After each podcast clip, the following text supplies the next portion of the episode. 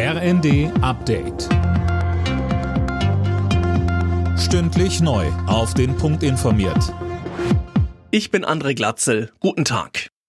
Nach Dutzenden Bombendrohungen gegen Schulen und Behörden Land auf, Land ab hat die Polizei jetzt zwei Verdächtige ermittelt. Sie sollen zumindest für einen Teil der Serie verantwortlich sein. Mehr von Tim Britztrup. Die Wohnung eines 30-Jährigen in NRW und eines 19-Jährigen in Baden-Württemberg wurden von der Polizei durchsucht. Sie sollen bei über 30 der insgesamt mehr als 250 Bombendrohungen dabei gewesen sein.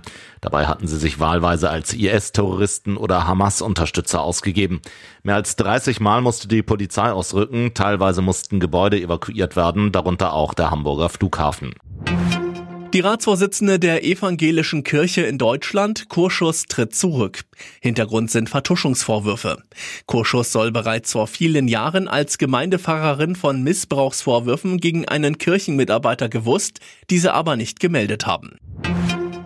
Die Bundesregierung prüft weiter die Folgen des Klimafondsurteils. Laut Regierungssprecher Hebestreit wird das auch noch einige Tage dauern. Dirk Justus berichtet. Denn das Urteil habe womöglich nicht nur Folgen für den von Karlsruhe kassierten Nachtragshaushalt, sondern auch für andere Sondervermögen, erklärte Hebestreit.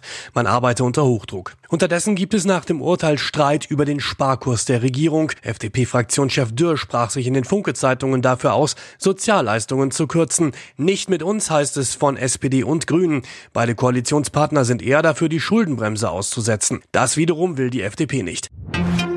Wer im Wald wandern geht, der macht das auf eigene Gefahr. Das hat der Bundesgerichtshof klargestellt. Konkret ging es in dem Fall um einen Mann, der beim Wandern im Harz von einem umstürzenden Baum getroffen wurde und seitdem querschnittsgelähmt ist. Er wollte vom Waldbesitzer Schadenersatz. Alle Nachrichten auf rnd.de